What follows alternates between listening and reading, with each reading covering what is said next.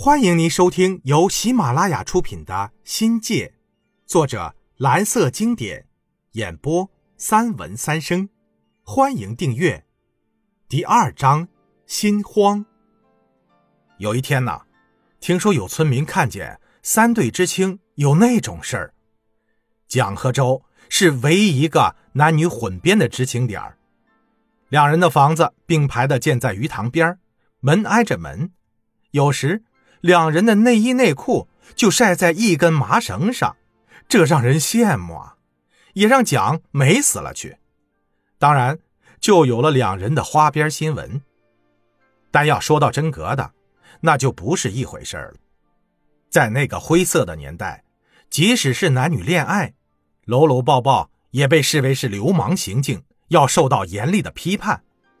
未婚同居更是天大的罪过。被冠以道德败坏或作风问题，而被打入政治冷宫。所以啊，如果蒋和周是真的有那种行为，是不可理喻的事儿。我是知青队长，有知情权和处理权。支书叫上我到现场看看。等我们赶到时，妇女主任已经在那儿等候了。从支书和妇女主任严厉的神情判断，我感到问题有点严重。但男女之间的隐私，我们不便开口。倒是蒋和周大大方方的跟我们打招呼，说是村里人拿他们穷开心，根本没那事儿。两位村官见没什么异常情况，才放下心来。这事儿就这么不了了之。期盼中的精彩没有发生，多少让我们知青有点失望。寡欲的我们。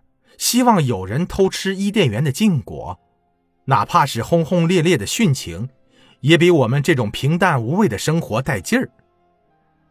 没有桃色故事，知青们就从小说里找，借此补救一点对情感的饥荒。小说《第二次握手》正好迎合了大家的嗜好。那时啊，《第二次握手》还是禁书，却在知青中广为流传。一九七七年春，手抄本传入大井堂。小说写的一般般，故事说不上精彩。故事梗概是这样的：大学生苏冠兰与丁杰琼从十八岁读中学时热恋，但却遭到苏父的反对。丁悲愤赴美留学，几经打拼，终成著名的原子物理学家。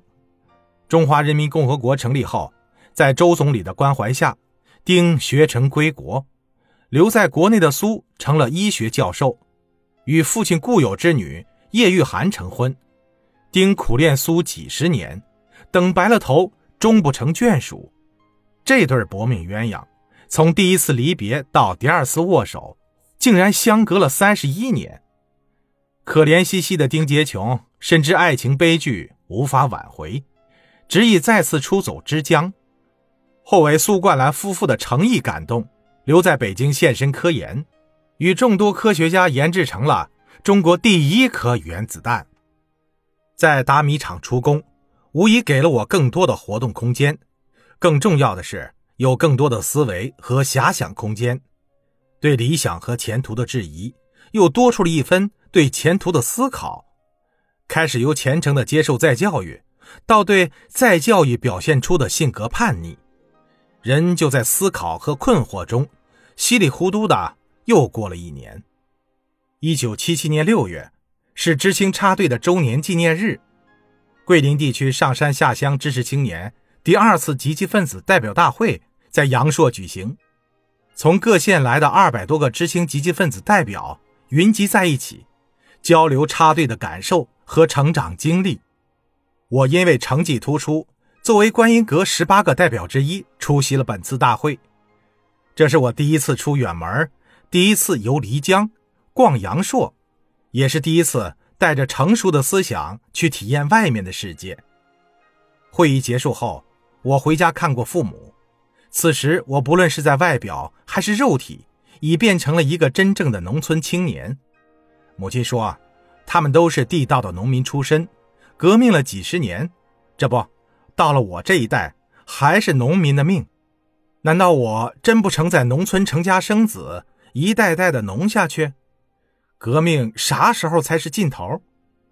母亲倒不是看不起农民，因为农村太苦太落后，农民是贫困的代号。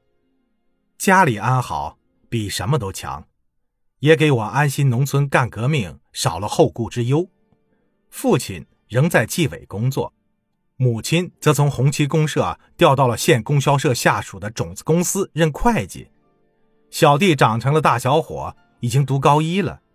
七岁的表妹愈来愈活泼可爱。